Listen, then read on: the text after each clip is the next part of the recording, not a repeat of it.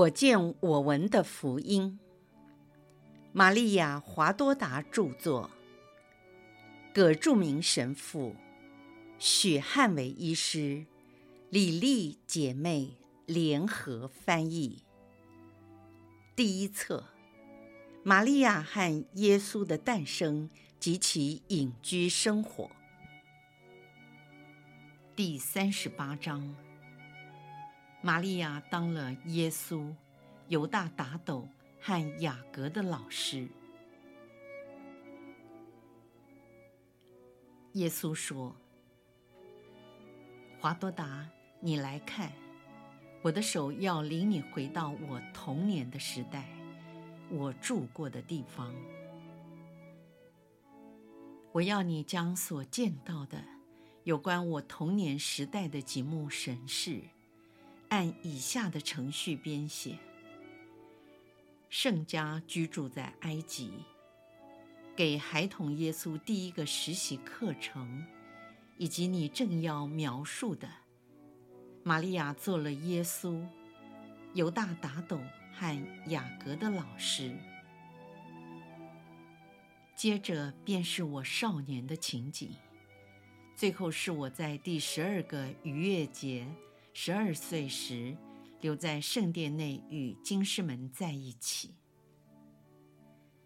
现在让你看到这一幕，不是没有理由。相反的，它解释我童年时的一些情形，和我与亲戚之间的关系，同时也是我在今天的君王节带给你的礼物。因为每当你看到纳扎勒的家，那平安就进入你的心中，你写吧。我看到他们经常用餐的房间，也是玛利亚刺绣和缝纫的地方。那房间接近若瑟的工作坊，我能听到他工作的声音，在这里却是完全寂静的。玛利亚缝好几条她自己编织的东西，有半米宽，一米多长，大概是为若瑟做件外套。从那扇开进花园的门，可以看到篱笆下被风吹乱了紫蓝色的小雏菊，学名叫做玛丽或满天星的小花。我不知道科别，它们正盛开着，所以现在该是秋天的时候。所有的植物还披着一丛丛深绿美丽的叶子。有两个蜜蜂窝靠着向阳的围墙，许多蜜蜂在阳光下嗡嗡地做工。从无花果树到葡萄藤。又飞到石榴树，那树上挂满了圆圆的果实，有些熟了的石榴裂开来，露出一行行丰润的红宝石，包在红绿相间的外壳，含内部有着黄色的分隔线。小耶稣跟两个年纪和他相仿的孩子。在树荫下玩耍。他们也有着卷发，但不是金色。有个孩子的头发很黑，像一头小黑羊，使得圆脸的皮肤显得更白。再配上一对紫蓝色的大眼睛，显得活泼美丽。另一个孩子的头发不太卷，是深棕色。他的眼睛也是棕色，皮肤比较深，两颊略带粉色。小耶稣金色的头发在他们深色的头发中闪耀着。他们快乐地玩耍，并用小拖车装满了各式各样的东西，例如树叶、碎石子、木屑片和小木块。三个孩子在玩做买卖。小耶稣替妈妈买东西。他一会儿就拿一样东西给母亲，过一会儿又拿另一样。玛利亚微笑地接受了他所买的东西。接着，他们换另一种游戏。那两个小孩中的一个建议说：“让我们玩逃出埃及的历史吧。耶稣扮演梅瑟，我扮演亚郎。”你演梅瑟的姐姐米黎盎。不，我是个男孩。没关系，只是假装而已。你是米黎盎，要在金牛前跳舞。金牛就是那边的蜂窝。我不要跳舞，我是个男人。我不要演女人，我是忠实的信徒。我不要在偶像前跳舞。小耶稣向他们说：“我们不要玩那一部分，我们玩若苏厄被选为梅瑟的继承人，这样我们就不演拜偶像那可恶的罪一幕。打斗也可以演男人的角色和我的继承人，这样你喜欢吗？”耶稣，我喜欢。那么你就会死，因为梅瑟死了。但是我不要你死，因为你对我这么好。每一个人都会死，可是在我死以前会降服以色列。现在只有你们两个人在这里，我在你们身上降服全以色列。他们同意了。随后又有一个争议：以色列人出埃及以后，经年累月的迁徙，他们是否能保留他们的车辆？他们开始意见分歧。三人去找老师玛利亚。妈妈，我说以色列人还保留他们的车辆。雅各说他们没有。达斗不知道谁对，你说呢？是的，我儿。以色列人在漂泊的那段时期，还保有他们的车辆。他们在某些地点停下来休息的时候，便修补车辆。迁徙时，病弱的人坐在车上。其他的粮食和日常需要的东西都装在车上，约柜除外，它是人抬着的。很多的东西都是用车辆载的。问题解决了，孩子们便走到果园的尽头，从那里他们边走边唱圣咏，往屋子那边前进。小耶稣走在前面，他以银铃般的声音高唱圣咏。犹大和雅各跟在他后面，推着一个小型的手推车，把它当作约柜。他们除了扮演亚郎和若苏厄外，还要扮演民众，用他们的皮带把其他的迷你小车绑在他们的腿上。就这样，三个孩子很认真地往前行，如同真的演员一样。他们走了整个花棚的路。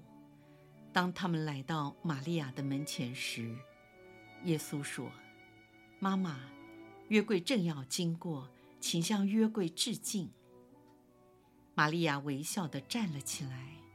当她的儿子。在阳光中闪耀的经过时，母亲向小耶稣致了最高的敬礼。小耶稣爬上了房子后面的山头，站立在小山洞的顶上，向全以色列人民说话。他重复了天主的命令和许诺，并指派了若苏厄为领袖。这次轮到达斗爬上去，小耶稣鼓励并降服了他。接着，小耶稣拿出一块小木板，在上面写了圣咏的一部分。然后，小耶稣与达斗拥抱。若苏厄达斗哭了。小耶稣再继续往上爬，直到山崖顶上，又从那里降服了所有的以色列民族。那两个孩子伏伏在地，随后小耶稣便躺在草地上，闭上了眼睛装死。玛利亚从头到尾一直在欣赏这出戏。当她看到小耶稣安静地躺在地上，就喊说：“耶稣，耶稣，起来，不要这样躺下，妈妈不要看你死。”小耶稣站起身来，微笑地跑向母亲，亲吻着她。同时，雅各和达斗也跑了过来，玛利亚也轻抚弄着他们。雅各问道：“耶稣怎么能够记得那么长和那么艰难的诗歌，还有那么多的祝福呢？”玛利亚微笑地说。他的记忆力很好，当我诵念的时候，他也很注意。可是我在学校也很专心，当老师一直在念时，我就想睡觉。那我是不是总学不会？你会学得很好，放心吧。这时有人敲门。若瑟迅速地穿过果园和房间去开门。阿尔斐和玛利亚，祝你们平安，也祝你平安和幸福。是弱色的哥哥和嫂嫂，坐着一部陈旧的车，有一匹强壮的驴子拖着，停在门外的道路上。你们的旅途顺利吗？好极了，孩子们呢？他们和玛利亚一起在院子里。孩子们听到声音都跑了出来，玛利亚也牵着小耶稣的手走过来，两位妯娌互相亲吻。他们都乖巧吗？很乖。又可爱，亲戚们都好吗？都很好，他们并问候你们，还从加纳给你们带来了很多礼物，有葡萄、苹果、乳酪、鸡蛋、蜂蜜等等。啊，若瑟，你为耶稣要的东西我找到了，在车上的笼子里。阿尔斐的妻子。微笑地弯下身来，向那瞪大眼睛看着他的耶稣说：“你知道我要给你什么吗？猜猜看。”耶稣想了一下，但没有说话。我想他是有意这么做，好让若瑟能有机会给他一个惊喜。当若瑟走进来，手里提着一个大圆篮。他把篮子放在耶稣面前，然后把绑在盖子上的绳子解去，掀开了盖子。一只小绵羊，白得好像一团泡沫，熟睡在清洁的干草上。小耶稣惊喜地叫着：“哦！”便往小动物冲了过去。忽然，他又转过身来。朝着若瑟跑去，若瑟仍然是弯着腰。小耶稣抱着他，亲吻，感谢他。那两个堂兄用羡慕的眼光看着已经醒过来、抬着粉红色嘴巴的小羊，正咩咩地叫着找妈妈。他们把羊从笼子里取了出来，给它一把三叶草吃。小羊一边细嚼，一边用它温柔的眼睛往四处看。耶稣说：“给我，给我，谢谢你，爸爸。喜欢吗？哦，很喜欢，白的、洁净的一只小羊啊。”说着，他便用他的小胳臂抱着小羊的脖子，又把它金黄色的头靠在小羊的头上，显得非常高兴。阿尔斐向他的两个儿子说：“我也为你们每人买了一只羊，是褐色的，因为你们不如耶稣那么整齐。如果你们的小羊是白色的，他们可能会弄得很脏。两只小羊是你们的羊群，你们要一起去牧放小羊，免得你们在街头游荡。”你们两个小调皮，不要再丢石子了。于是雅各和达斗跑到车上，看到另外两只褐色的小动物。耶稣带着他的小羊到院子里给他喝水。那小羊跟着他，好像是很久就认识了。耶稣给他起名叫白雪。那小羊喜乐地叫着。客人在桌前坐下，玛利亚端上面包、橄榄和乳酪宴客。桌上放着一罐苹果汁或是蜂蜜水，我不知道是哪一种，因为它的颜色很淡。大人交谈时，孩子们跟小动物玩在一起。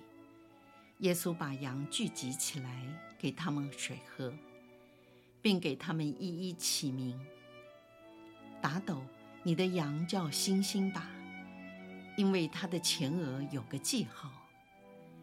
你的呢，就叫火焰，因为它的毛是红紫色的，像那凋谢的石楠花。同意，阿尔斐说。我希望这样就解决了孩子们的争端。若瑟，是你的建议让我做了这个决定。我心里想，我的弟弟为了耶稣想要一只小羊，好让他有东西玩；而我为了那两个顽皮的孩子，我也分别买了两只小羊，希望能使他们安静一点，免得时常和别的家长理论。不是打破头，就是伤了膝盖的问题。现在希望他们一边上学，一边照顾小羊，就可以使他们安静下来了。今年你也要送耶稣上学了，他已经到了就学的年龄。我绝不会让耶稣上学。玛利亚打断了阿尔斐的谈话。坚持地说：“这很不平常。”大伙儿惊讶地听到玛利亚这样说话，尤其是先若瑟儿发言：“为什么？这孩子应该上学，才能成为可用之才，以便将来通过成年人的考试。这孩子会准备得很好。”他不用去学校，这事情已经决定了。在以色列，你是唯一这样做的女人。我将是唯一的女人，我一定要这样做。若瑟，对吗？是的，不需要送耶稣去学校。玛利亚是在圣殿长大的，她熟读法律。也确实是一位法学士，他将会是他的老师，这也是我的意思。你们会宠坏这孩子？你不能这么说，他是全纳扎勒最乖的男孩，你从没有听到他哭闹、顽皮、不听话或对人没礼貌。这是事实。但如果你们继续下去，会宠坏他的。”若瑟说：“让孩子在自己身边受照顾，这不是溺爱。把他们留在家里，就是要明理和耐心的去爱他们。我们就是这样爱耶稣。既然玛利亚比一般的老师所受的教育更好，她将是耶稣的老师。当耶稣长大成人时，他可能是一个懦弱的小妇人，连一只苍蝇都会害怕。若瑟说：“不会的，玛利亚是一个坚强的女人，她会给耶稣一个适合男人的教育。我自己不是一个懦夫，我能给他刚强有力的榜样。”耶稣是一个没有生理和道德缺陷的孩子，他将会成长为身心正直和坚强的人。阿尔菲，你可以放心，他不会给我们家族丢脸。无论如何，我已经决定这样做了。是玛利亚决定了，而你，若瑟说。这是真的。当两人相爱，他们应该有相同的思想和愿望，乐意将对方的意愿成为自己的意愿。如果玛利亚提出了不合理的事，我一定拒绝她。但是她所要求的充满了智慧，我当然会赞同她。但也是我的意愿。我们相爱。就像当初第一次见面，我们一辈子都会这样相爱，对吗，玛利亚？是的，若瑟。如果我们当中有一个先去世了，我们还是一样的相爱，但希望这事不会发生。若瑟抚摸着玛利亚的头，好像她还是个小女孩。玛利亚以宁静和关爱的眼神看着若瑟。她的嫂子说：“你们说的很对，巴不得我也能够自己教他们。我们的孩子在学校里什么都学，好的也学，坏的也学，在家里可以好好的教育他们。我不知道。”玛利亚，你是否可以？你想说什么？请直说，不用客气。我亲爱的嫂子，你知道我爱你，我很乐意为你服务。我在想，雅各和达斗只是比耶稣年纪大一点，他们虽然上了学。却没有学到很多。耶稣已经那么熟悉旧约圣经、梅瑟五书。我是想，当你教耶稣的时候，请你也教他们好吗？我相信他们会变得更有教养。毕竟他们是堂兄弟，应该彼此相爱。如果你愿意的话，我会很高兴。如果若瑟允许，而你的丈夫也同意，我是没问题。教一个或是三个，对我来说都一样。再读一次圣经，为我是件喜乐的事。让他们来吧。三个孩子悄悄地进来，听到大人的谈话，安静地等待着他们最后的决定。阿尔斐说：“玛利亚，他们会令你头痛。不，他们在我跟前总是很好。如果我给你们上课，你们会乖吗？”两个男孩立刻走近玛利亚，一左一右用双臂抱着玛利亚的双肩，头靠在她的肩膀上。并答应一切都听老师的。玛利亚说：“让他们试试，阿尔斐，也让我尝试一下。我相信你会满意的。他们每天从第六个时辰中午，直到黄昏都在这里。我相信这样就够了。我知道怎么去教育他们，不使他们感到疲倦。我也会集中他们的注意力。”同时也让他们觉得轻松，不感到有压力。要了解他们，爱他们，也被他们所爱，这样才会有好的成果。你们会跟我配合，对吗？他们的答复是两个大大的亲吻。你看见了吗？看到了。我只能说谢谢你。耶稣会说什么呢？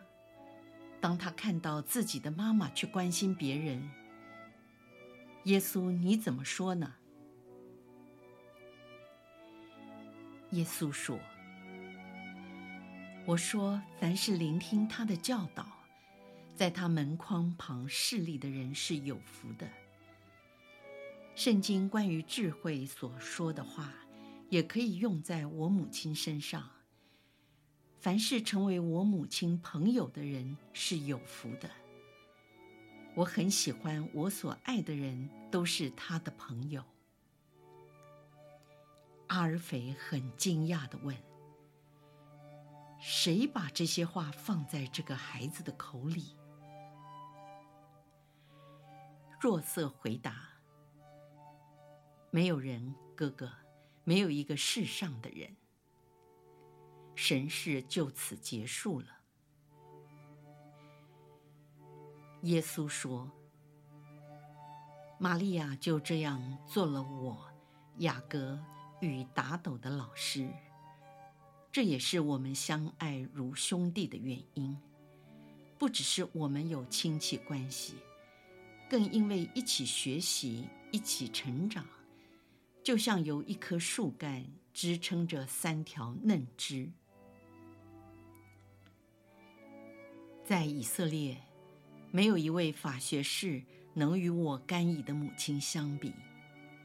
她本身是智慧的宝库，她教导我们世上和属天的知识。我说，她教导我们，因为我是他的学生。就像我的两个堂兄一样，天主的秘密，以我平凡的生活外表，被保存得非常完整，犹如封闭了一样，以免被撒旦发现。对这甜美的一幕，你华多达喜欢吗？现在享受平安吧，耶稣与你同在。